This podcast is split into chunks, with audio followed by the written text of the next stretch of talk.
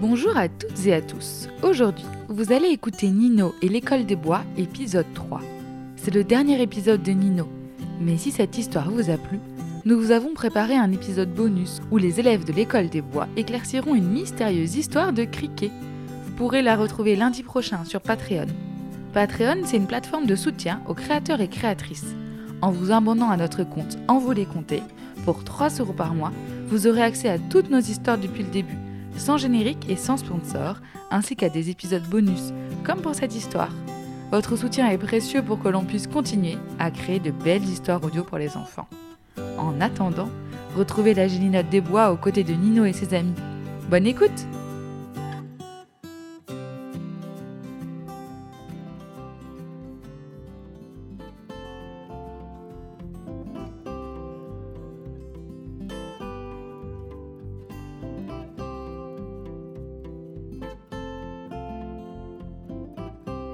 Dans le creux des bois jolis, entre les frênes et les buis, se cache une drôle de cabane. Dès les premiers rayons du soleil, on entend résonner entre ces murs de petits rires et des chansons. Un repère de lutins, un abri pour les brigands. Ici, c'était tout simplement une école. Une école dans les bois pour apprendre en liberté.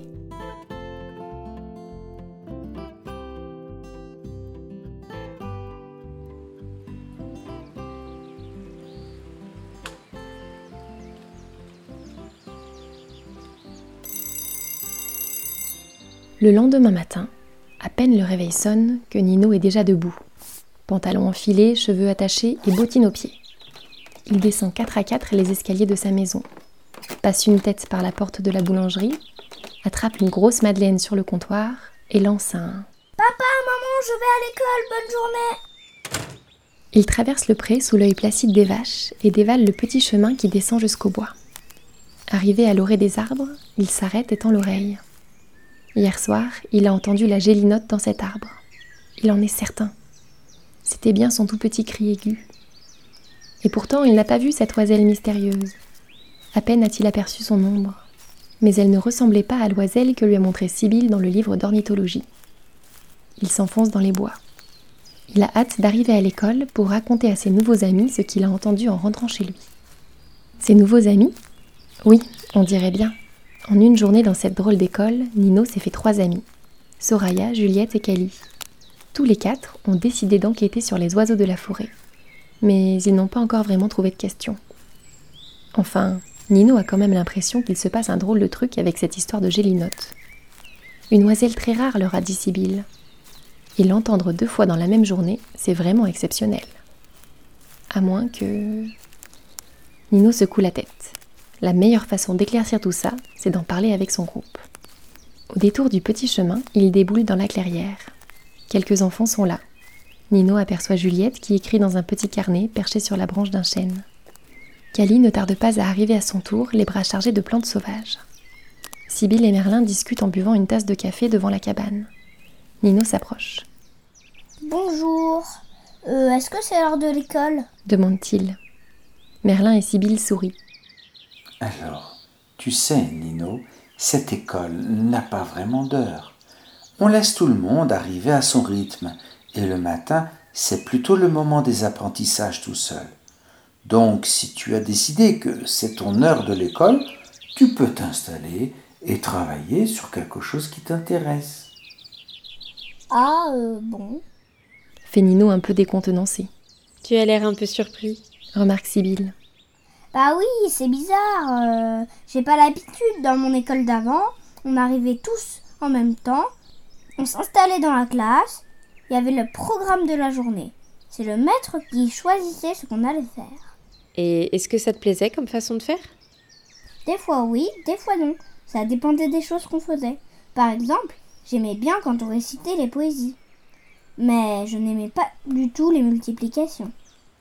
Hum, hum, je vois. Ici aussi, on a un programme, mais il n'est pas sur la journée.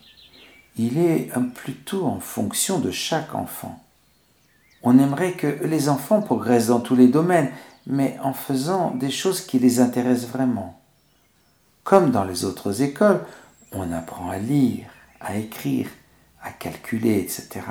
Mais les enfants le font parce qu'ils en ont besoin pour comprendre des choses qui les intéressent et pour grandir. Nino hoche la tête. D'accord, mais moi, j'ai pas trop d'idées de ce que je voudrais apprendre. Oh, pour ça, on peut t'aider à trouver. Si tu en as besoin, on peut te proposer des choses sur lesquelles travailler.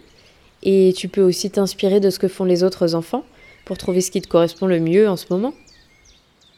Les yeux de Nino se posent sur Kali qui est en train d'étaler ses plantes sur un grand tissu dehors. Je vais aller voir Kali. Il se dirige vers le petit garçon.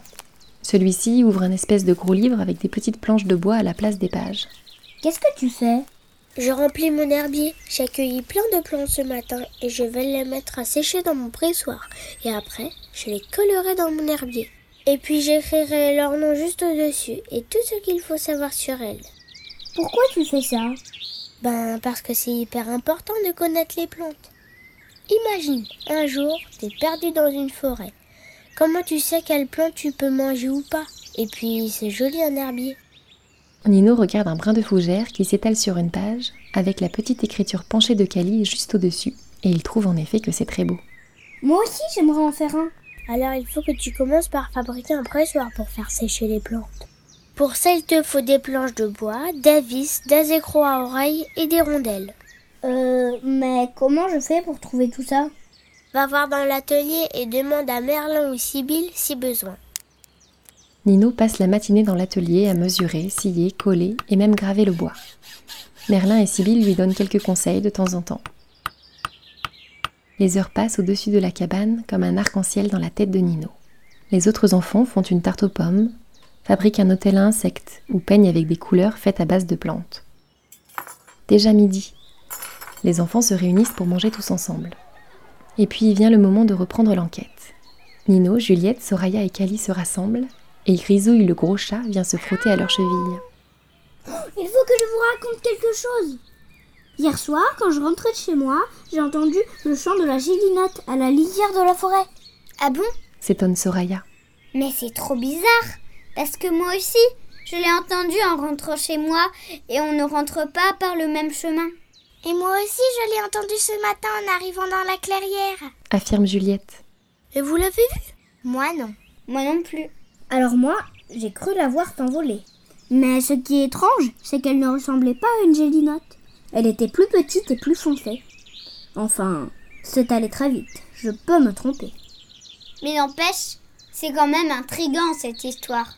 La gélinotte, c'est censé être un animal hyper rare.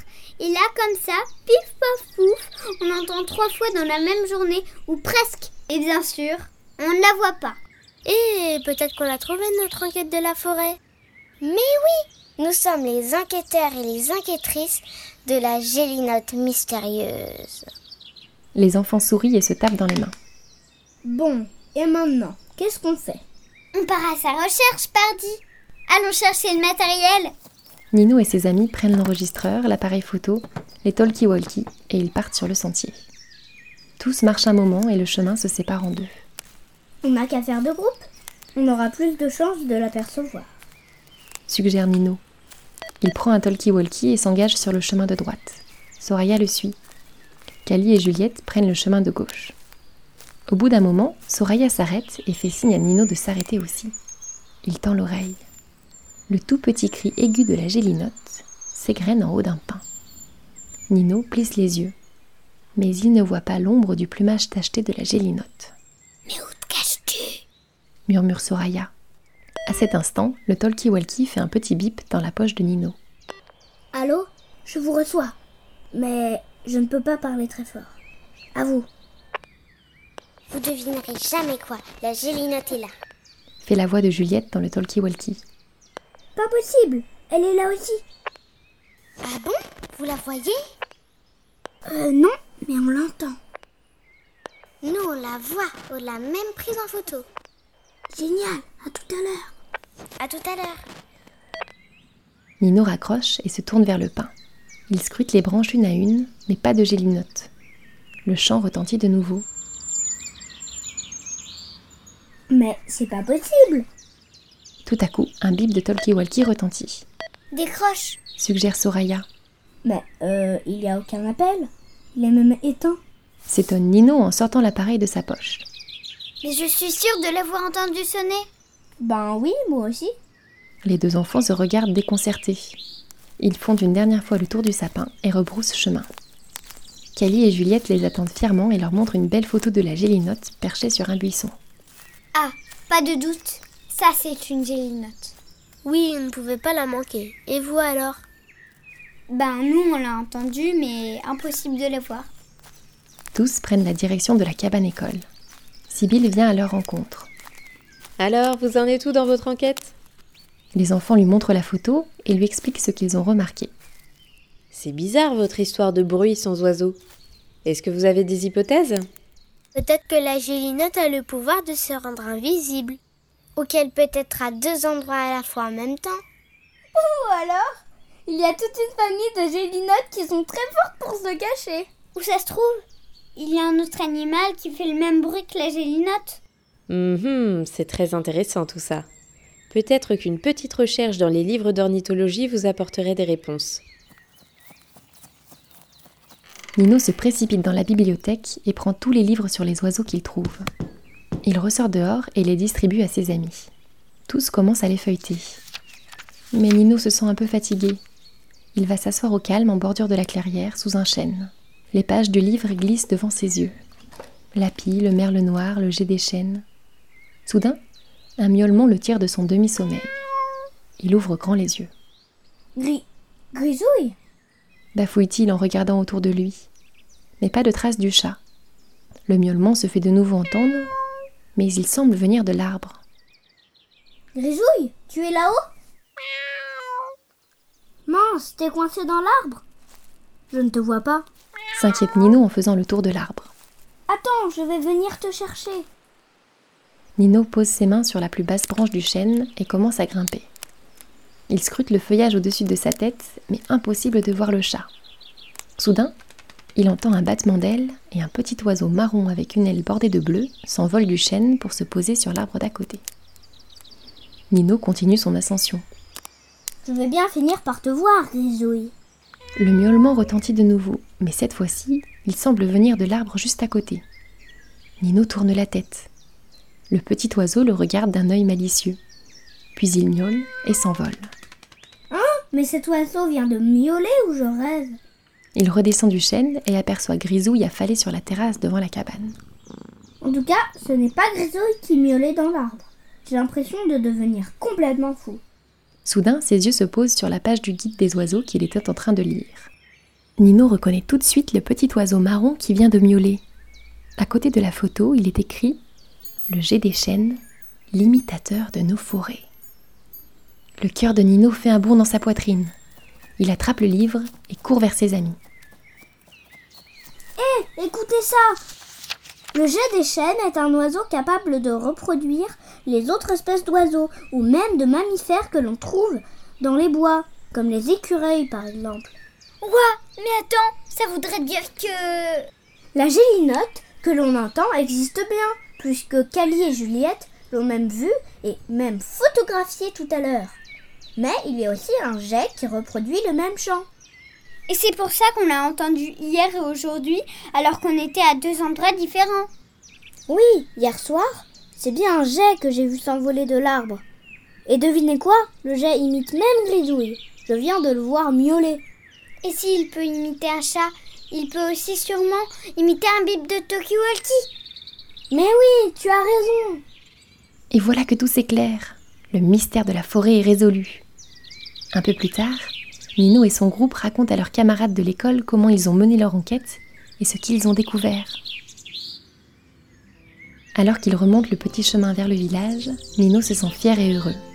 Il a envie de crier aux vaches qu'avec ses amis, ils sont les meilleurs enquêteurs et enquêtrices de la forêt. Le petit clocher de Papayou les Bois sonne 5 heures et Nino sourit. C'est vrai que c'est cool d'habiter à la campagne.